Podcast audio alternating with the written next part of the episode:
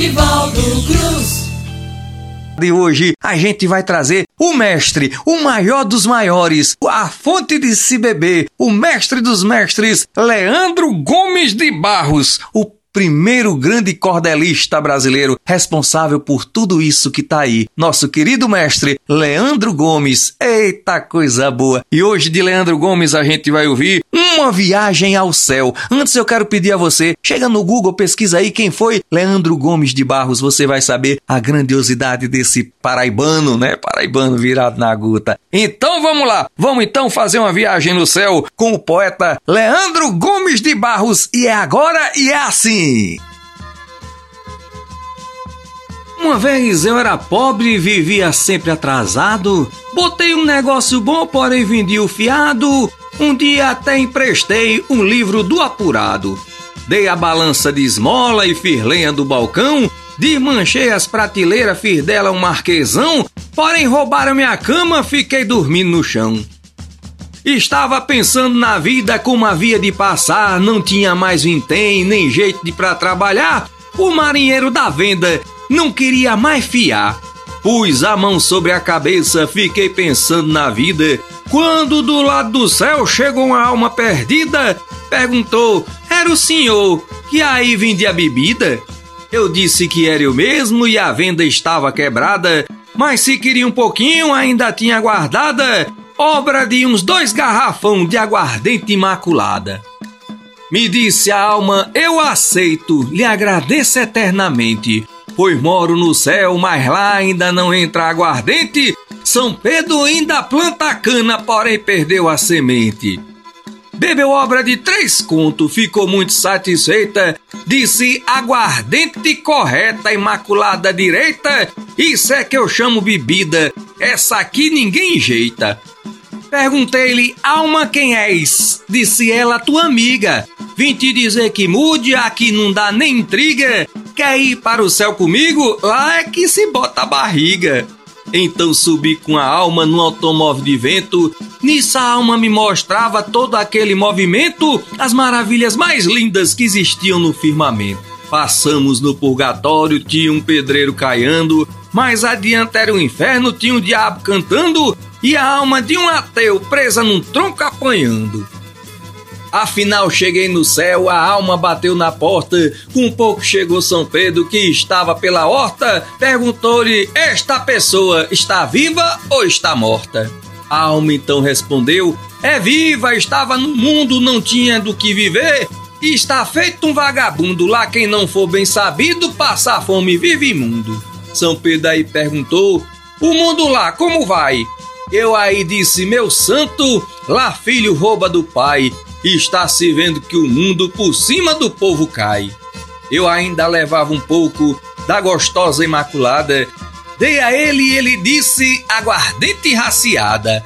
E aí me disse: entre, aqui não lhe falta nada. Arrastou uma cadeira e mandou eu me sentar. Chamou um criado dele e disse: Cuide em se arrumar, vá lá dentro e diga a ama que bote um grande jantar. Quando acabei de jantar, o santo me convidou. Disse: Vamos lá na horta. Fui, ele então me mostrou coisas que me admiraram e tudo me embelezou. Vi na horta de São Pedro arvoredos bem criados, tinha pé de plantações que estavam carregados, pés de libras esterlinas que já estavam deitados. Vi cerca de queijo e prata, e lagoa de coalhada, atoleiro de manteiga, mata de carne guisada, riacho de vinho do porto, só não tinha imaculada. Prata de 500 réis, eles lá chamam caipora, botavam trabalhadores pra jogar tudo fora, esses níqueis de cruzado lá nascem de hora em hora.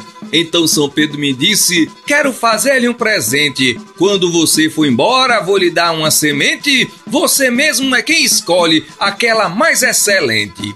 Deu-me dez pés de dinheiro, alguns querendo botar, filhos de queijo do reino já querendo sofrejar, uns caroços de brilhante para eu na terra plantar.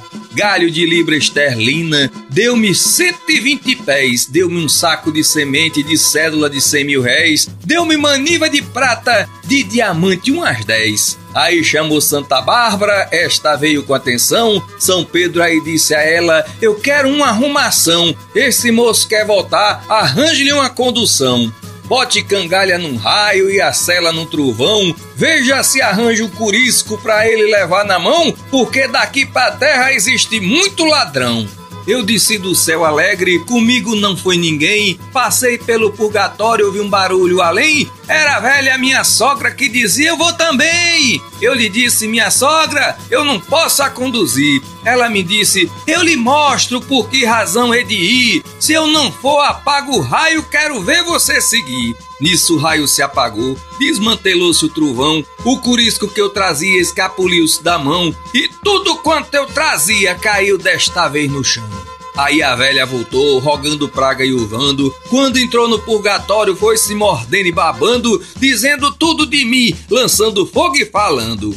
Bem dizia meu avô, sogra nem depois de morta, fede a carniça de corpo, a língua da alma corta. Não diz assim quem não viu uma sogra em sua porta.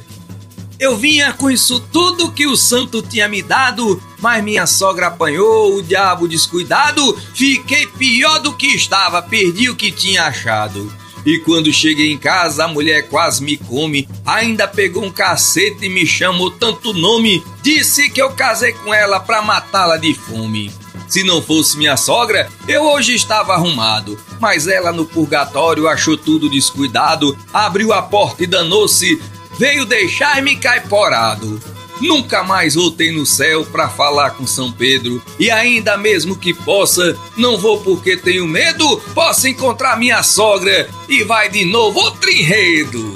O poeta Leandro Gomes de Barros não gostava muito da sogra dele, não, né? Eu discordo dele porque tem muita sogra boa por aí. É minha mesmo uma segunda mãe. Conheço mais sogra boa do que sogra do jeito que ele falou aí. Mas tem umas que é danada. Mas também tem muito genro ruim e muita nora ruim também. Gente, obrigado pela atenção, valeu mesmo. E não esquece, viva a cultura nordestina, viva a cultura brasileira, viva nós!